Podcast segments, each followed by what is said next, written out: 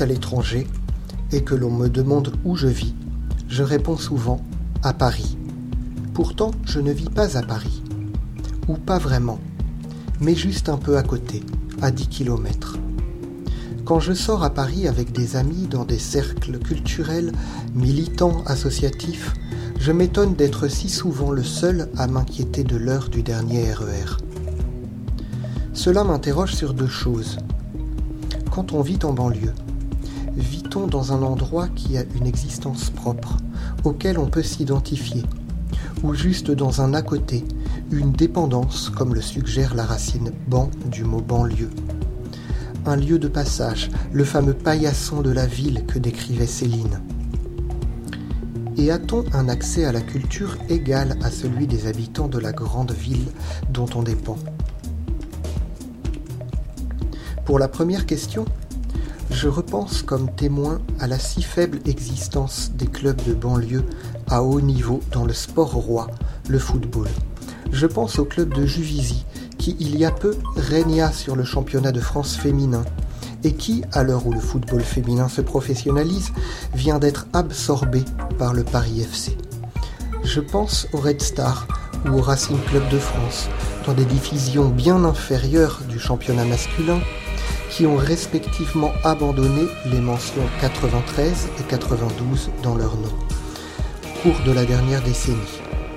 Mentions qu'ils n'avaient pas toujours portées dans l'histoire Ceci étant, je pense aux efforts, finalement infructueux, des nouveaux propriétaires qataris du Paris Saint-Germain pour éliminer toute mention de Saint-Germain en lait et ne laisser que la tour Eiffel dans le logo du club. Et je me dis que non, les villes de banlieue n'ont pas d'existence, disons, visible. Pourtant, en 2020, les Parisiens n'habitent plus Paris, 2 100 000 habitants pour la ville intramuros contre 4 millions et demi pour la petite couronne seulement. Heureusement, en sport, il n'en est pas de même partout, comme au basket, où le Valois et Nanterre font partie de l'élite. Pour ce qui est de l'accès à la culture, je me dis que c'est peut-être moi, trop attiré par la vie culturelle parisienne, qui ne voit plus ce qui se passe devant ma porte.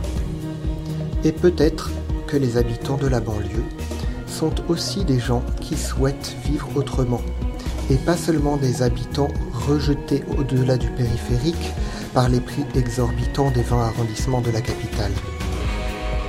En 1964, sept départements en région parisienne étaient créés pour que la banlieue s'autonomise, avec un certain succès à la clé alors que se pose de façon de plus en plus pressante la question de la disparition de ces jeunes entités et de leur englobement dans le Grand Paris.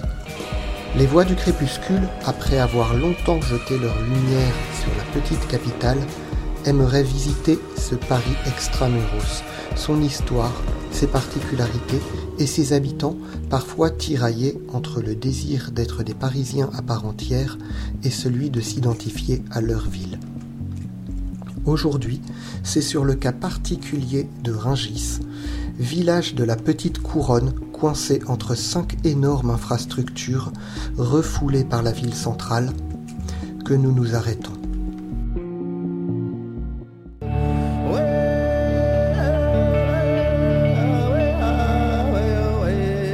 Les voix du crépuscule, anthropologie du Paris cosmopolite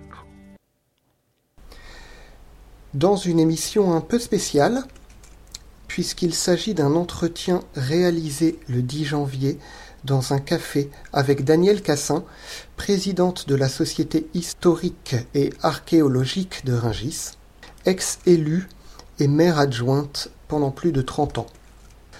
Entretien dont nous avons sélectionné de larges extraits. Je suis à Ringis depuis 1961 où Régis était encore euh, dans le département de la Seine, puisque jusqu'à temps que le Val-de-Marne et les autres départements de la Petite Couronne soient créés, Rungis était la plus petite commune de la Seine et la plus, la plus petite en taille, je ne pense pas, mais la plus petite en nombre d'habitants, et surtout la dernière commune rurale de la Seine. Donc je suis arrivé à Rungis en 1961, où j'ai acheté un appartement avec mon mari. Euh, Qu'est-ce que c'était Ringis à l'époque? Euh, Est-ce que c'était est -ce déjà comme aujourd'hui? Alors là où nous sommes, l'endroit où nous sommes, dans ce café, c'était déjà comme ça. Parce que c'est l'entrée historique de Ringis, du village euh, rural. Et ça, ça n'a pas tellement, ça a un petit peu changé, mais pas tellement. Et il y avait à ce moment-là 7 à 800 habitants, 700 à 800 habitants. Et comme on a construit deux résidences, l'une qui s'appelle Les Closeaux et l'autre Médicis, la population a doublé. On est passé à 1500 habitants.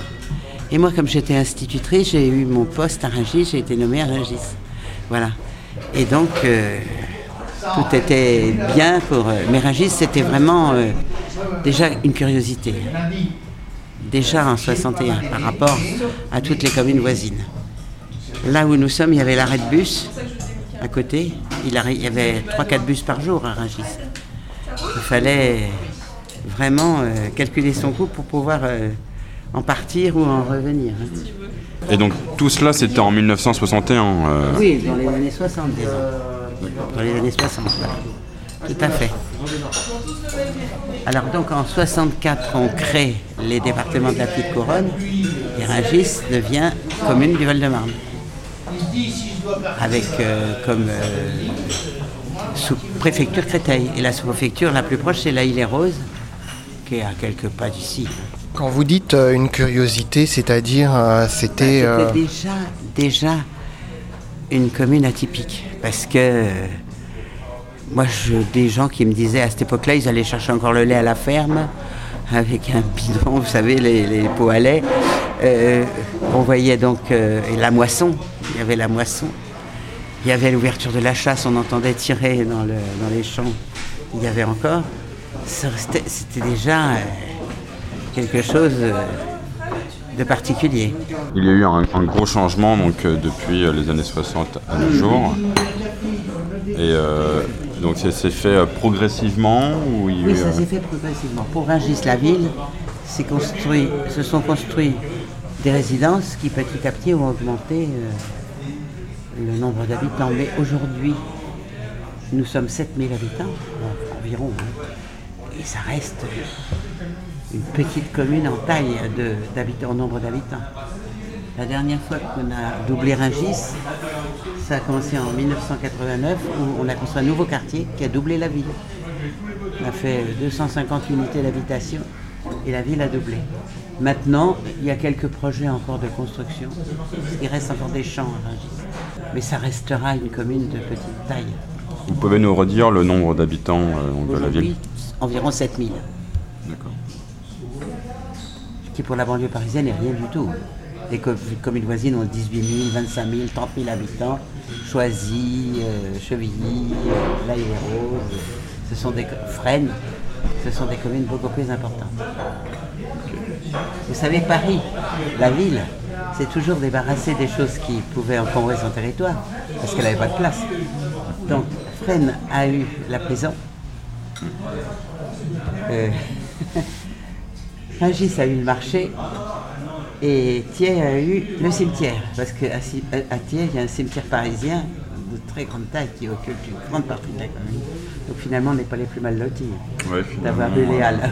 Et Orly l'aéroport aussi, non? Et, Oui, Orly l'aéroport, vous avez raison. mais je crois que l'aéroport soit plutôt dans l'Essonne, mais euh, parce qu'il est à l'emplacement exact de l'aérogare sud, c'est le village de Paris-Vieille-Poste qui lui a complètement déménagé pour construire l'aérogare euh, Vous voulez dire que le village a été déplacé euh? Déplacé. Il y a un nouveau pareil poste. D'ailleurs, le dimanche, on allait voir s'envoler les avions. Comme dans la chanson. Mais tout à fait. Parce que ça reste quelque chose d'extraordinaire de, voir les avions s'envoler. Donc, euh, on allait la commune voisine qui s'appelle Vissou, qui est dans le département de l'Essonne. Je voulais rester un tout petit peu sur les avions, justement. Euh, petite question au passage. Les avions, on les entend beaucoup à Rungis ou pas? Non, on ne les entend pas. On a une grande chance. Rungis a plein de chance en fait. Parce que aucun avion ne survole Rungis parce qu'on n'est pas dans le droit fil d'une piste. Si un avion vole au-dessus de Rungis, moi euh, j'habite donc Rungis depuis 61, j'ai peut-être vu deux fois un avion survoler la ville. On se dit, il se passe quelque chose de grave. Parce que c'est pas normal que l'avion survole la ville. À Vissou, ils ont les avions qui décollent au-dessus de la ville tout le temps. À Orly. euh, mais nous, on n'est pas sur un couloir de, de- de décollage, ni d'atterrissage. Donc, on n'entend pas les avions. On les entend des fois un peu avec le vent, ou tout ça, mais très très peu. J'imagine que ça, ça doit avoir un impact sur euh, les, les populations qui vivent, les gens qui... J'imagine le prix des, loyers et, des- et du Et- terrain, et donc les gens qui vivent euh, à Maintenant, à Rungis. Ou- tout Oui. est hors de prix, oui, c'est vrai. Parce que les gens, d'abord, les gens qui sont nés là, dont les parents sont là, veulent rester à Rungis, parce qu'ils ne veulent pas s'en aller ailleurs. Donc, euh, effectivement, il y a un gros problème de, de prix d'achat maintenant à Rungis. Tout est très, très, très, très cher. Donc, euh, c'était une question que j'avais envie de vous poser. Je ne pensais pas forcément la poser maintenant dans l'entretien, mais puisqu'on y est, j'y vais. Euh, Rungis, c'est donc vous dites que c'est une ville où les gens restent.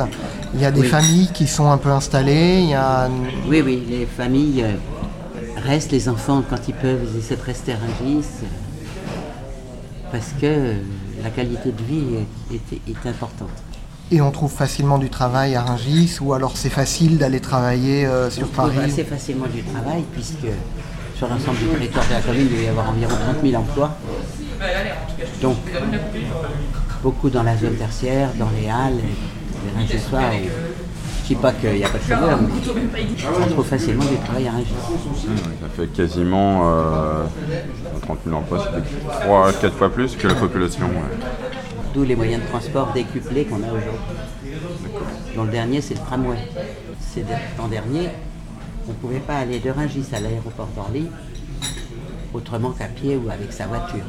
Il n'y avait pas de moyen de transport. Maintenant, on a le tramway qui nous emmène à Orly.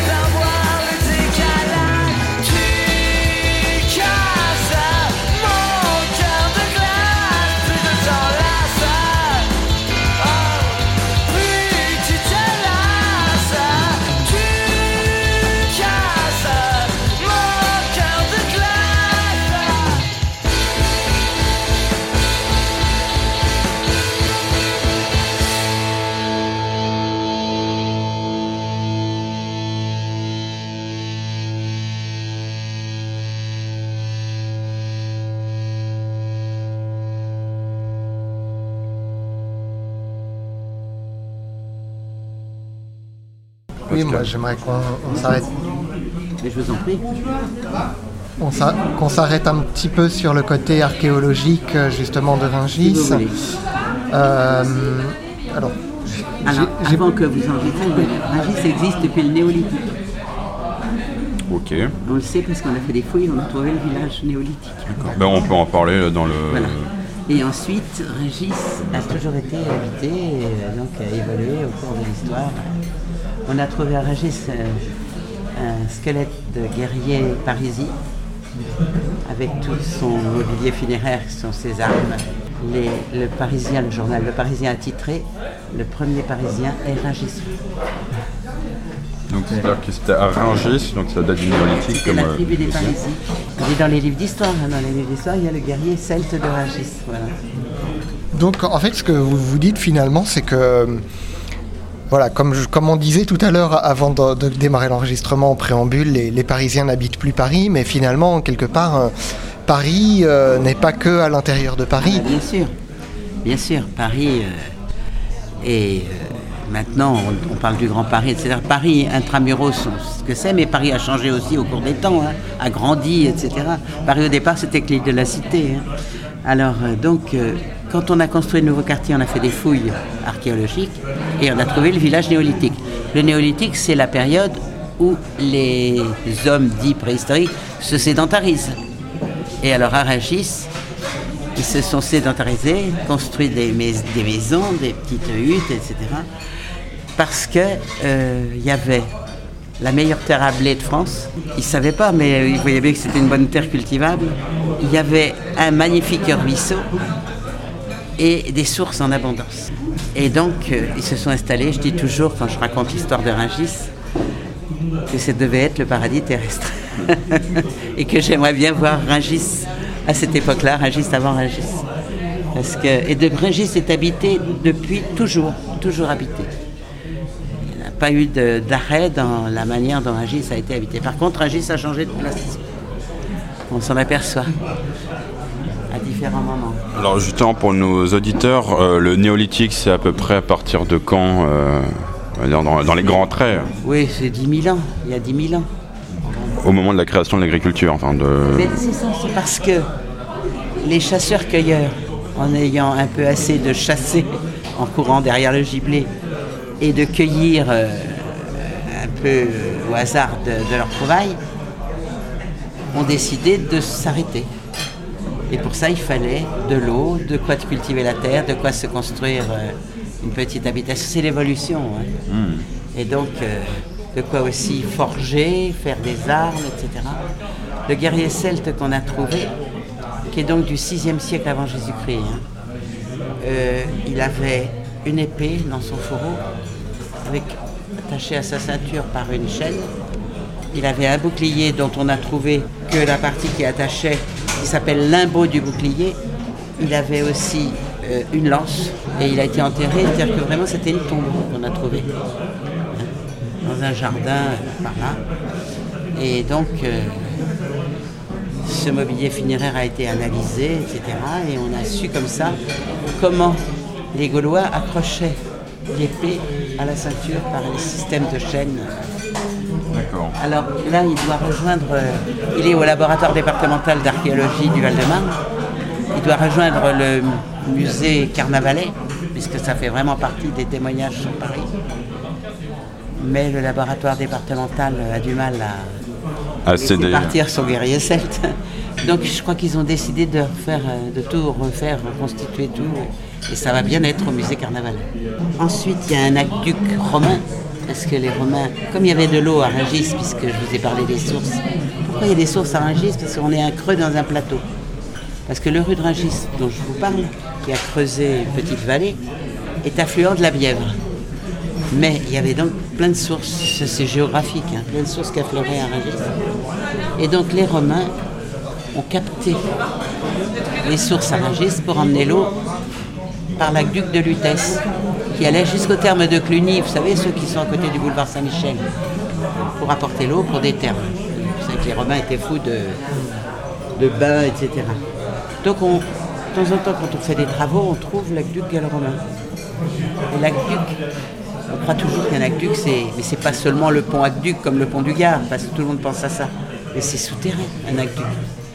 Et on trouve un petit, un petit fossé en ciment romain où l'eau coule. Ça s'appelle la cunette. Dessus des pierres plates.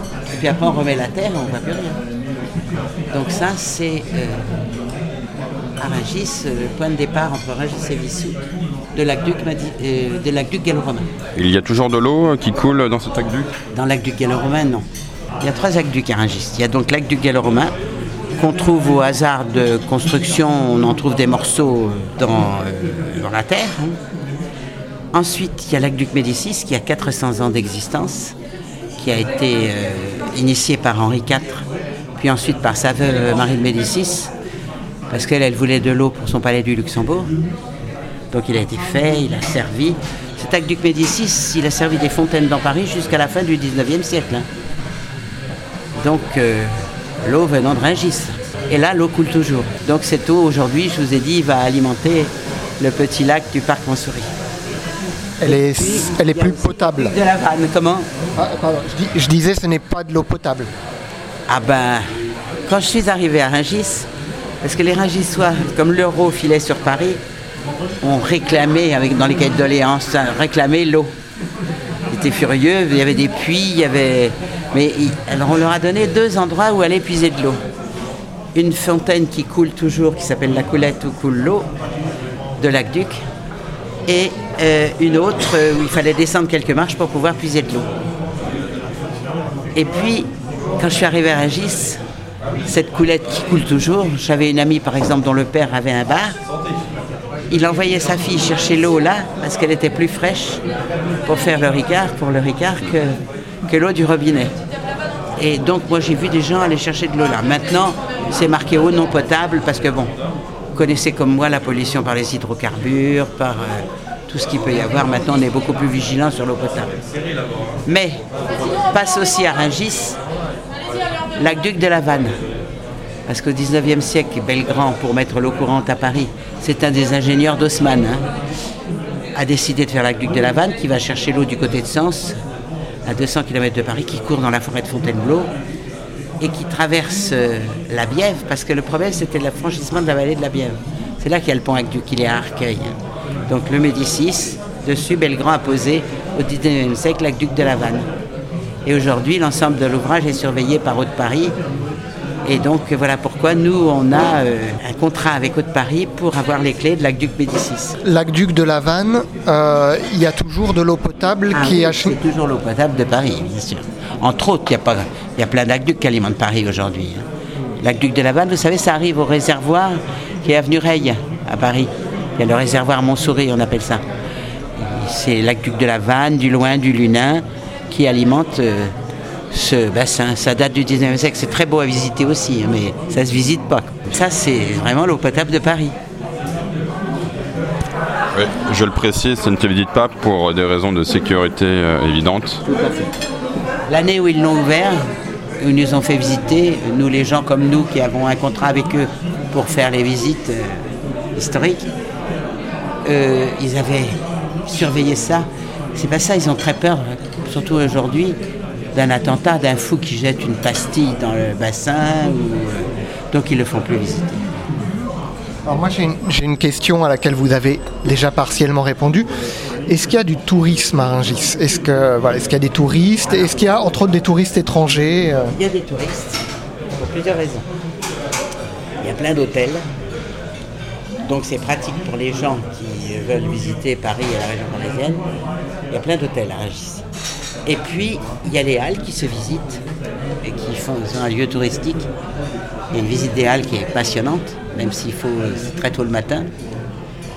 Euh, et euh, il y a aussi un centre d'examen dans la zone tertiaire qui fait que de temps en temps je vois errer des gens avec leurs valises qui cherchent parce qu'ils vont passer un examen. Donc ils se plouent une chambre d'hôtel à Rungis. Oui, oui, il y a quand même des touristes, bien sûr. Et moi j'ai parfois des demandes. Alors j'ai un, tour opérateur qui m'appelle, qui me dit on voudrait visiter l'aqueduc Médicis.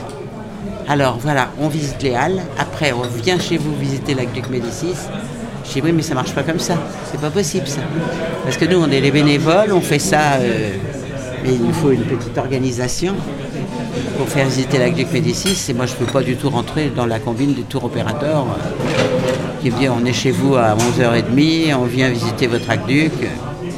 Bonjour, au revoir. On fait une promenade souterraine d'environ 2 km sous terre quand on fait visiter l'aqueduc Médicis. Passionnant. Les gens sont toujours enchantés. Et, et qui, ah, du coup, qui vient visiter l'aqueduc Médicis? Des Parisiens? Alors, quand on fait les journées du patrimoine, on demande toujours aux gens d'où ils viennent. Beaucoup de la région parisienne, il y a des Parisiens, mais il y a aussi des, des gens qui viennent des fois de province. Les gens qui sont intéressés par ça, les histoires d'aqueduc, etc.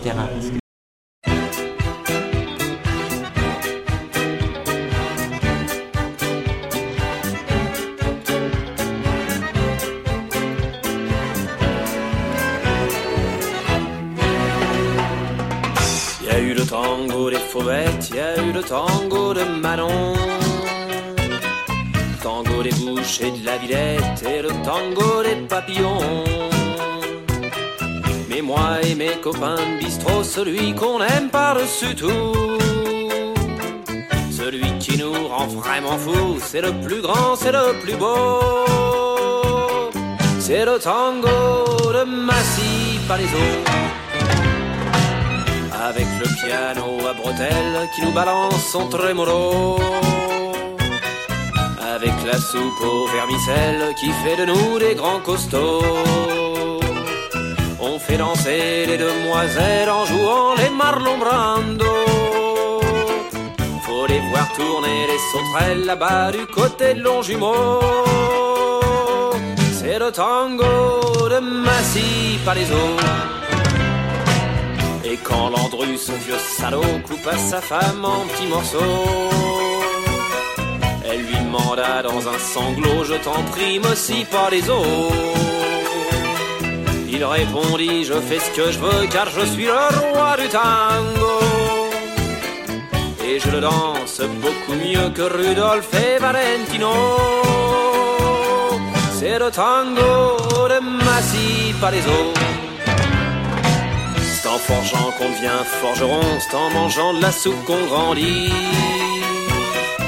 Et c'est en jouant au bûcheron qu'un jour Léonard de Vinci. Mais moi si je devins si sot, si j'ai des soucis depuis le berceau, c'est parce qu'au bout de la ligne de saut, un jour je suis passé par Massy. C'est le tango de Massy Palaiso. Et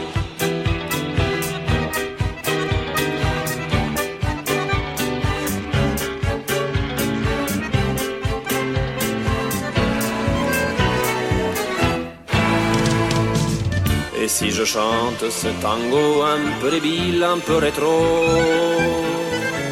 c'est pour vous dire en quelques mots, allez les gars, prenez le métro. Venez faire un tour par chez moi où restent quelques vrais judots qui savent danser comme autrefois le tango qu'ils ont dans la peau. C'est le tango des Massy Palaiso.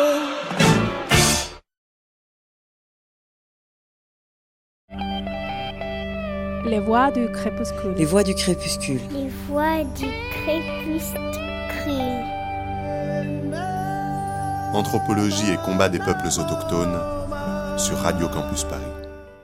Tout à l'heure, j'ai fait une, euh, une erreur. Je disais que vous étiez euh, président de la Société hi- historique et architecturale au lieu de archéologique. Voilà. Est-ce que justement, il y a une particularité architecturale? Est-ce qu'il y a un intérêt architectural, que- quelque chose dans l'architecture qui se démarque un peu à Rungis? Alors, il y a quelques traces du passé agricole de Rungis. D'anciennes fermes, avec des grandes portes charretières, parce que c'était surtout des fermes céréalières. hein. Et tous les jours partaient de Rungis des grandes charrettes de paille, parce que dans Paris, il y avait plein d'écuries avec des chevaux. hein. Et donc, euh, partaient des charrettes de paille qui allaient emmener la paille à Paris, ou le foin. Et donc, euh, il reste, euh, on est dans le vieux Rungis ici, il reste des traces de ce passé rural. Il y avait la ferme du chapitre de Notre-Dame de Paris, qui est à l'entrée de Rungis, qu'on voit très bien. On voit bien la cour carrée de la ferme, etc. Les bâtiments, les granges, tout ce qu'il y avait. Et la ferme de Sainte-Geneviève, parce que appartenait, comme la plupart des, des territoires de la commune, des communes de banlieue, à des congrégations religieuses. Le chapitre de Notre-Dame de Paris, l'abbaye de Sainte-Geneviève, toutes les terres de la région parisienne appartenaient à des congrégations. Oui, c'est-à-dire pour préciser, c'était les, les récoltes en fait se faisaient directement pour euh, ces congrégations Voilà, euh, religieuses. Le blé, bien sûr, était euh, battu, etc. Mais euh, la paille était vendue, je pense, pour aller à Paris. Et on, a un tableau où on voit la charrette de paille prête à partir pour Paris. euh, mais tous les jours, euh, De toute façon, Paris était un ogre euh, à l'époque euh, moderne et jusqu'à la, la Révolution euh, française. surtout parce qu'il y avait plein de chevaux dans Paris. hein. Moi, quand j'étais enfant, je me souviens d'attelages de chevaux qui livraient le lait, par exemple. Moi, j'habitais Paris à Tramuros avec mes parents. Qui livraient le lait à la laiterie parisienne parce qu'il y avait du lait et, et les bouteilles de lait arrivaient tous les jours. Et c'était des chevaux qui tiraient. euh, Aujourd'hui, il n'y a plus de chevaux dans les rues de Paris, mais il y en avait. Euh, Des centaines de milliers de chevaux au Ah oui, 19e parce qu'il y avait siècle et euh, au voitures, 20e les siècle au début. ça, voilà, voilà. Il fallait, et il y avait des, des, des écuries un peu partout. Et sinon, du coup, ce sont des résidences des années 60 ou des années 80 Alors, il y a quelques, euh, effectivement, euh, résidences des années 60, des années 80, au fur et à mesure que Rungis s'agrandit. Et euh, dernièrement, ça a commencé en 89, une zone pavillonnaire euh, importante, euh, où tout était en accession à la propriété. Quelques petits immeubles, mais surtout des pavillons. Avant, les, avant 89, il n'y avait pas tellement de pavillons. C'était que anciennes fermes. ou- Parce que Rungis a été. la pre- le premier lotissement à Rungis intervient dans les années 30. Il y a un parc autour, il y a un petit château. Et le propriétaire de ce parc décide de le lotir. Donc on en garde un tout petit morceau autour de petit château, château entre guillemets, qui est aujourd'hui la mairie d'honneur. Et tout le reste est vendu en petits lots dans les années 30. Les gens achètent un petit terrain, se font construire une petite maison. À la mairie, il y a les plans, ce sont des petites maisons très très simples. Il n'y a, a, a pas de WC par exemple, c'est dans le jardin, c'est, deux pièces. Il en reste quelques-uns des petits pavillons comme ça. C'est le premier lotissement. Et du coup, quels étaient les matériaux de ces lotissements euh, C'était en, en- le genre de petits pavillons de banlieue, vous savez, une petite maison comme une maison. euh, en pierre ponce ou en, en bois meulière, vous voulez dire Ouais, en pierre Non. C'est en meulière, les, maisons. Non, il y en a quelques-unes en Rungis, mais pas tellement, non. Parce que ça devait déjà être un matériau plus noble, j'en sais rien. C'est vraiment des petites maisons. euh. Et alors les gens les ont achetées, alors ils les ont transformées, ou bien ils ont démoli et construit à la place des pavillons nouveaux. Il reste pratiquement plus de petites maisons de cette époque des années 30. On avait fait faire un inventaire architectural de Rungis par le CAUE du Val-de-Marne. Et c'est intéressant de voir euh, le classement des choses. Quoi. Dans les années 30, on le rappelle, il n'y avait que quelques centaines euh, d'habitants, à peu près 400. euh, en, en 61, il y a 7 à 800 habitants quand j'arrive. Et les deux résidences font qu'on passe à 1500. Oui, je reviens sur les matériaux parce que j'y pense. J'ai peut-être euh, loupé quelque chose et je suis pas expert en matériaux. Vous avez de la meulière à Rungis? Il y a quelques maisons. Il y a quelques maisons en meulière, mais très peu. Et par exemple, quand Belgrand construit euh, l'aqueduc euh, de la Vanne, donc au, au 19e siècle, hein, au temps d'Haussmann, euh, le pont aqueduc est en meulière. D'accord, parce que la meulière, on la trouve pas mal dans les villes voisines. Voilà, Par exemple, à Antony. Oui, tout à fait, tout à fait. Mais il n'y a pas assez de maisons à Rungis pour que ça ait été. Et puis je pense que c'était déjà euh, plus chic, je pense. Je voulais une petite précision parce que vous disiez, euh, par rapport à la meulière, vous disiez c'est plus chic.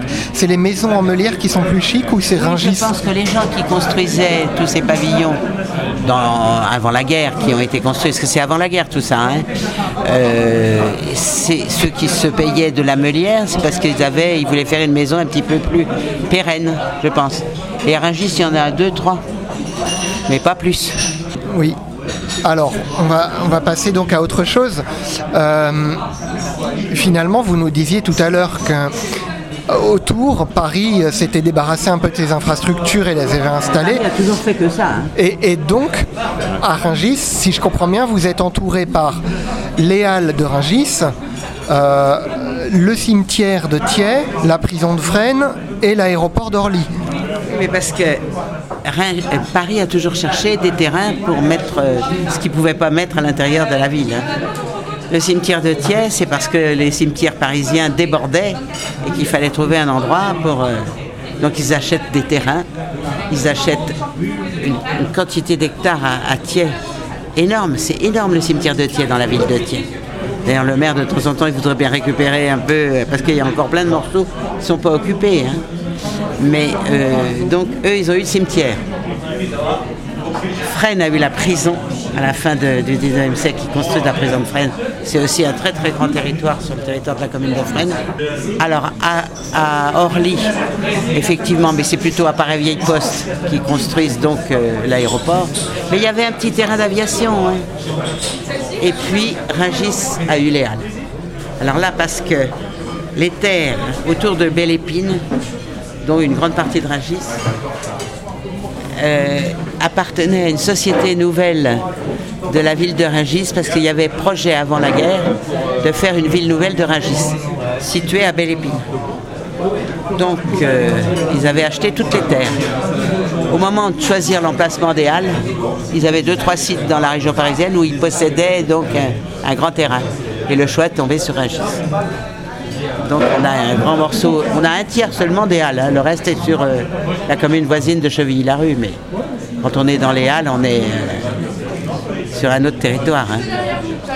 Vous pouvez expliquer pourquoi justement euh, on appelle les halles de Rungis et non les halles de Chevilly-la-Rue? Alors que la grande partie des Halles sont sur Chevilly-la-Rue, c'est parce que c'est beaucoup plus facile à dire et lapidaire de dire les Halles de Rungis. D'ailleurs, tous les gens disent à Rungis, à Rungis. Alors, il y a trois Rungis, peut-être même quatre. Il y a la ville, là où nous sommes, il y a les Halles, qu'on appelle Rungis. Les gens qui habitent Rungis et qui vont travailler à Rungis, on, sent très bien la différence entre euh, le fait qu'ils disent euh, je vais à Rungis, là c'est les et puis il y a le Rungis euh, des, zones euh, comme la zone où il y a tous les camions. Tout ça c'est des plateformes, tout ça c'est Rungis. C'est marqué Rungis Parkicade, Rungis euh, Sogaris, euh, tout ça c'est Rungis. C'est les zones euh, artisanales ou Les noms des rues, c'est très drôle parce que quand on traverse Rungis à pied, on fait poteau indicateur. Les gens s'arrêtent pour dire je, je cherche la rue. Je sais tout de suite quand ils me disent le nom de la rue, si c'est dans la ville, si c'est dans les halles, si c'est dans le- la zone ICAD où il y a les bureaux, parce que les noms des rues euh, sont très caractéristiques. il y a une logique euh, particulière? Oui, il y a la logique. Dans les halles, ils ont donné des noms, la rue de Nîmes, la rue de- des pêcheurs. la rue des- Dans, la, dans la zone industrielle, ils ont donné des noms d'architectes. Il y a la rue Oscar Niemeyer, il y a la rue euh, Sarinène. Euh, voilà, parce que c'était un quartier nouveau. Et dans les Alpes, dans, le, Rungis, c'est moi qui ai présidé au choix des noms des rues du quartier nouveau. Et là, on a trouvé des noms qui correspondent à l'histoire de Rungis. Au moment du bicentenaire de la Révolution, on a choisi une partie des rues de Rungis dans le nouveau quartier qui porte les noms des savants de la Révolution. Il y a une rue de Landré-les-Chins, une rue Gaspard-Monge, une rue Lavoisier, euh, voilà. Et la bibliothèque s'appelle la Méridienne. Donc, je reviens euh, sur la- l'installation des halles, euh, qu'on appelle aussi parfois le mine de Rungis, le marché d'intérêt d'intérêt national. Euh, qui donc sont arrivés il y a maintenant un peu plus de 50 ans, presque 51 ans, en 69, qui ont été transférés très vite. N'oubliez pas, j'habite Rungis depuis 61. Oui. Avant les Halles. Oui. Je voulais savoir, bah, justement, donc vous, vous y habitiez avant et ça a forcément changé quelque chose sur la ville, sur les gens qui y habitent, etc. Oui, c'est vrai, mais pas tant que ça. Parce que comme le, marché est complètement en dehors de la petite ville, ça a changé les transports et les voies de communication. Avant, on allait directement de la Nationale 7 à Rungis par une rue qu'on appelait l'allée des Marronniers. Tout ça, ça a été supprimé par les Halles, parce que les Halles ont pris tout un grand... Et les bus et tout ça, s'ils traversent les Halles, on ne peut pas... euh, les traversées, euh, on peut traverser à pied, mais on ne peut pas aller en voiture dans les halles.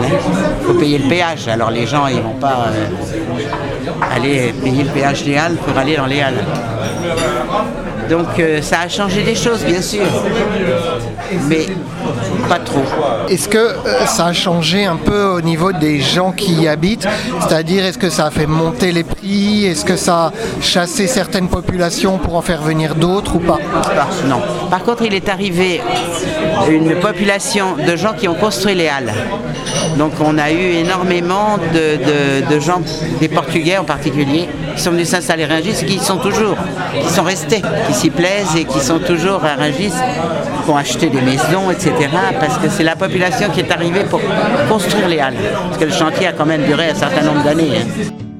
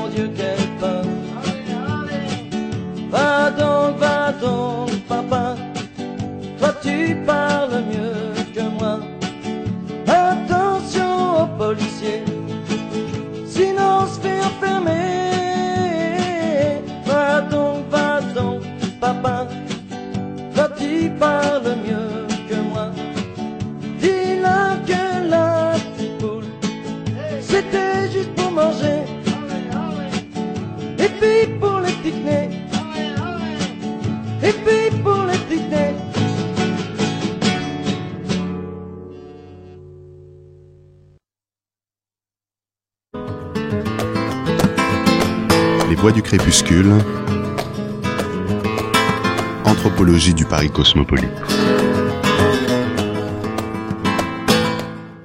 Donc vous, nous parliez des, des changements que ça avait pu, que le marché, euh, la construction du marché de Rungis, des Halles, avait pu euh, apporter dans la population. Vous disiez donc qu'il n'y avait pas eu de grand bouleversement, mais que quand même ça avait amené certaines populations, notamment les travailleurs du bâtiment. Oui, au moment de la construction des halles, euh, on a même eu un bidonville à un moment qu'il a fallu résorber. Et des travailleurs portugais, mais qui. Maintenant, il y a encore des familles qui habitent de Rungis, quoi, qui sont restées. Il y en a qui habitaient des caravanes aussi, parce qu'à un moment, les grands chantiers, les caravanes se déplaçaient avec, des grandes caravanes qui servaient de, maison, quoi. Donc finalement, des changements, mais pas tant de ch- changements que ça. On a, La ville elle-même, pas tellement. non. on a un aéroport, un, le plus grand marché de, produits frais du monde, une prison, un énorme cimetière, et Rungis est resté un peu une sorte de village. Co- Comment ça se fait? Tout à fait. Eh bien parce que euh, il n'a pas été impacté par euh, une grande voie qui traversait la ville et qui la coupe en deux comme Fresnes ou Choisy-le-Roi. Et puis, euh, le territoire étant restreint, il n'y a pas eu les grandes constructions de grands ensembles comme il pouvait y avoir dans les villes voisines, qu'il y a d'ailleurs dans les villes voisines. Donc ça reste quelque chose qui a une grosse unité. Je suis toujours un geste un petit miracle. L'aéroport euh, a jamais, il n'y a jamais eu de velléité d'étendre l'aéroport sur Rungis ou d'étendre le marché sur Rungis? Il y avait dans les plans, vous savez, il y a toujours des plans qui sont. Il y avait une, euh, une piste qui devait faire que les avions décollent au-dessus de Rungis. Elle était sur les plans. Pendant des années, on a fait gaffe à ça, mais ça s'est jamais fait. Maintenant, il est hors de question d'agrandir l'aéroport du côté de Rungis. Et vous parliez du fait que ça avait été arrêté par le, La voie de chemin de fer. la- la voie de chemin de fer. c'est Voilà. ça Rungis a été protégé de l'aéroport, qui a englobé quand même beaucoup de terrains de communes voisines. Pissou, Villeneuve-le-Roi, tout ça, c'était très impacté par, par la vieille poste. Parce qu'il y avait la ligne de chemin de fer. Et Rungis étant d'un seul côté de la voie de chemin de fer, l'aéroport est venu buter sur la voie de chemin de fer. C'est quelle voie de chemin de fer? C'est la voie de la petite ceinture, c'est une voie stratégique, mais il y a le RER qui passe hein, maintenant. et le, et le marché, vous disiez que c'était l'autoroute qui avait empêché le marché de s'étendre. Alors, il y avait la branche de l'autoroute du Sud qui va desservir l'aéroport d'Orly, s'appelle la A106, et qui a bloqué le marché du côté et Rungis de l'autre côté. Donc là, il n'a été pas question de démolir l'autoroute. hein. Donc, euh, le marché euh, n'a pas euh, pris Rungis. Il aurait pu se faire aussi. En tout cas, être quand même beaucoup plus impacté que ça. Si on veut pas venir à Rungis, on n'y passe pas. On n'y passe pas pour aller quelque part. On y vient. Alors je dis pas qu'il n'y a pas des endroits pour sortir, etc. Mais c'est pas un lieu de passage. C'est très important ça aussi. Ce qui est marrant ce que vous dites, parce que effectivement, à une époque, c'était important d'être une ville de lieu de passage, parce que ça permettait euh, l'essor économique de la ville. Et finalement, aujourd'hui, on se rend compte qu'on préfère ne pas être dans le lieu de passage pour éviter euh, toutes les nuisances euh, qui en Le découlent. passage qu'aurait pu être, c'est la 186. C'était la route royale de Versailles à Choisy-le-Roi, faite pour Madame de Pompadour et tout ça. Et euh, Rungis d'un seul côté. Toujours la même histoire. On n'est pas traversé comme Fresnes, comme Choisy, par cette grande saignée. Puis après, ils ont fait une autoroute qui double tout ça. Et comme le projet de ville nouvelle de Rungis qui devait être fait autour de Belle-Épine, on a un numéro de l'illustration, vous savez, ce magazine d'avant la guerre, où il y a des plans, euh, la ville nouvelle de Rungis. Tous les terrains avaient été achetés. C'est pour ça qu'ils ont fait les halles là. Mais ça s'est pas fait. Effectivement, que le, le lieu de la création euh, des halles, il a été défini. euh, Ben, L'État possédait, hein, en société d'économie mixte, un certain nombre de terrains dans différents endroits de la région parisienne. Il y avait la concurrence d'autres sites, je ne me souviens plus lesquels, mais donc celui de Rungis a été choisi. Et ce terrain-là appartenait à l'État. Donc c'est là qu'ils ont fait les halles. Et, euh, alors, est-ce qu'on a un peu de, de diversité de population? Est-ce qu'on a des habitants qu'on appellerait un peu plus populaires à Rungis Déjà, c'était au départ une population pas euh, huppée, etc. Donc c'est ceux qui sont restés, parce qu'il y a des très vieux Ragissois, il y a même des gens qui sont nés à Ragis. hein. Euh, ça reste une population, euh, je trouve, assez euh, provinciale, vous voyez. Pas du tout comme une de banlieue, comme euh, on peut voir les communes euh, autour de Paris. euh, Quand vous dites provincial, ça veut dire qu'en fait, il y a quand même un centre dans Voilà, comme une ville de province avec un centre, à l'école des, des enfants mélangés. Oui, Parce que ils- ils- les gens ne sont pas totalement dépendants de Paris. Non, que vivre à Rungis c'est sans être obligé d'aller à Paris. Quand vous devez aller, la vie culturelle parisienne est quand même très attirante. Mais autrement, euh, on peut vivre à Rungis sans euh, s'occuper de Paris. Étant donné les emplois qu'il y a, les commerces, maintenant avec les centres commerciaux, on est à un kilomètre du centre commercial de l'Épine. Donc, qui n'existait pas quand je me suis installé à Rungis. Et quand je me suis installée à Rungis, il y avait un petit marché, il y avait des commerces, tout ça c'était des petits commerces, des épiceries, un bazar, une boucherie, qui aujourd'hui, euh, quand on a construit le nouveau quartier, on a fait un petit centre commercial. Donc là, il y a une petite supérette, il y a un boucher, mais on me dit qu'il va fermer, un fleuriste. Et par contre, on n'a pas de marchand de journaux, par exemple. On n'a plus, parce que ça a disparu. Euh, bah, c'est les centres commerciaux qui phagocytent un peu les, les petits commerces. Un petit peu, oui. Il faut aller à Fresnes, faut... Euh, on n'est pas sur une population très riche, euh, genre Neuilly, j'ai l'impression, enfin je, je crois que c'est pas du tout ce genre de population-là.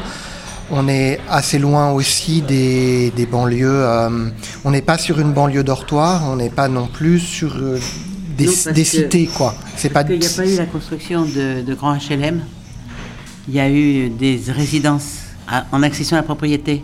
Les gens qui achètent un petit logement, même si ce pas des gens très très riches, c'est quand même des gens qui ont... euh, c'est une autre population. Donc euh, il n'y a pas eu de... les- on, a, on a quelques HLM à Rungis, mais ça n'a pas été des barres d'HLM comme il y a à Fresnes. À Fresnes, il y a des grands ensembles. où On parle de Sarcelles ou ces choses-là. Ça n'a pas été le cas. Et pas non plus de grandes propriétés euh, extrêmement riches. euh. Non. Le- L'ensemble de la région parisienne appartenait aux congrégations religieuses, mais tout ça, ça a été, à la Révolution, tout ça, ça a été euh, vendu en biens nationaux. euh.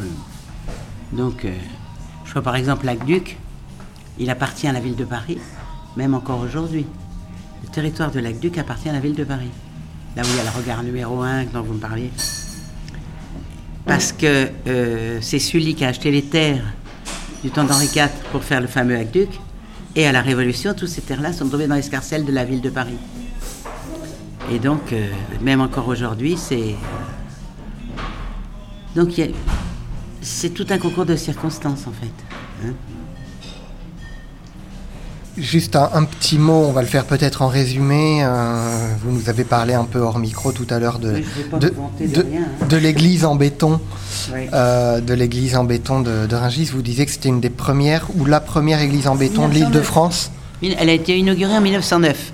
Alors, pour moi, par rapport aux autres euh, églises en béton qui sont connues dans la région parisienne, il y en a quand même quelques-unes, euh, c'est la première, dans l'ordre chronologique. Et donc, euh, j'ai eu la chance de réussir à la faire inscrire à l'inventaire des monuments historiques en 1999, Juste avant la grande tempête. juste avant la grande tempête. Et je vous dis, à la grande tempête, la croix de l'église est tombée par terre. Et donc, euh, l'assurance a accepté de payer la croix. On l'a refaite à l'identique. Elle a été remise par- avec une grue. Parce que l'église avait été euh, classée en septembre 99. C'est pas de la chance, ça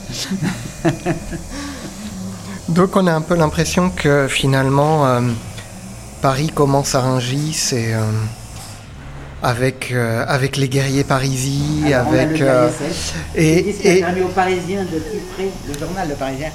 Le premier Parisien est Régissois. Et, et aujourd'hui, Rungis est devenu l'un des noms internationalement connus de la région parisienne avec le plus grand marché du monde de produits frais. Quand, oui, quand on dit qu'on habite Rungis, les gens euh, disent Ah bon, vous habitez au milieu des cajots? Non, non, pas du tout, on n'habite pas au milieu des cajots. Mais c'est vrai que les Halles, c'est une entité extraordinaire à visiter. hein. Et donc, euh, c'est vrai que Rungis, c'est, je vous dis, un petit miracle. Bon, mais Daniel Cassin, euh, je vous remercie. Donc, euh, je rappelle que vous êtes présidente de la Société historique et archéologique de Rungis et que vous avez été euh, adjointe au maire pendant très Oui, longtemps. pendant ici. plus d'une trentaine d'années. Voilà. Institutrice aussi, ça compte, ça, parce qu'institutrice à Rungis, donc pendant euh, 35 ans. Voilà, Voilà. Eh ben, je vous remercie. je vous en prie.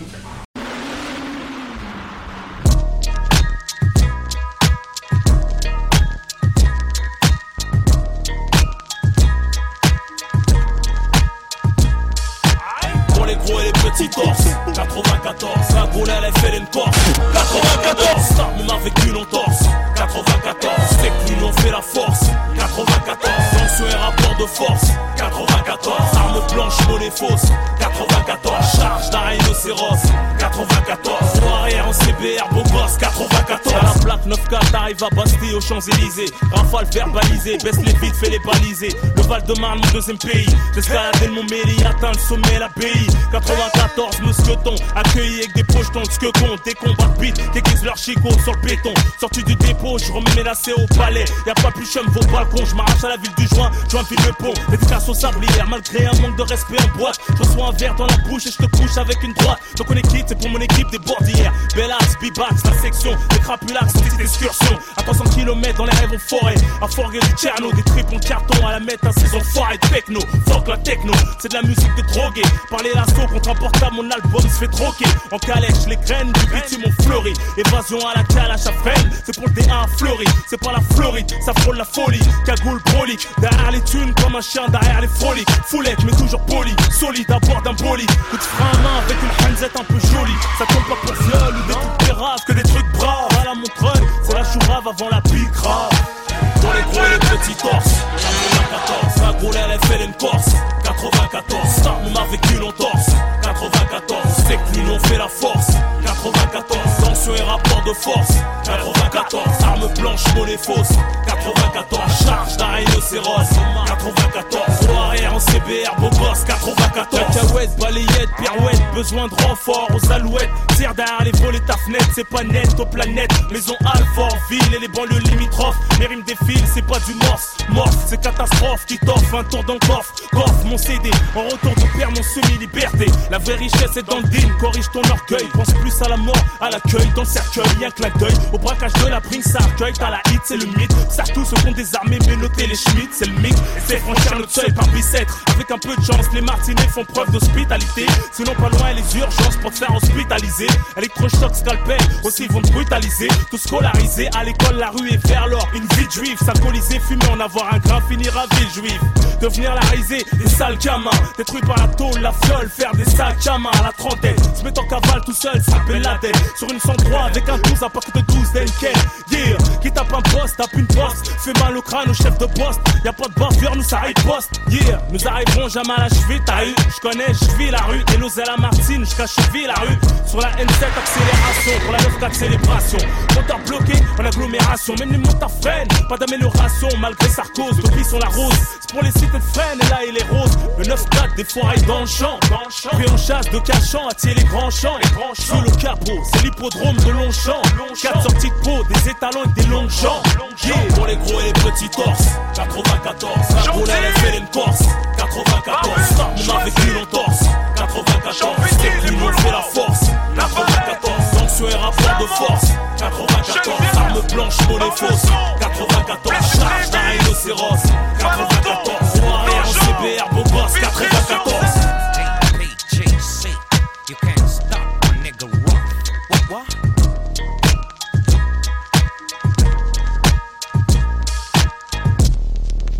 Vous êtes sur Radio Campus Paris, vous venez d'écouter Les Voix du Crépuscule.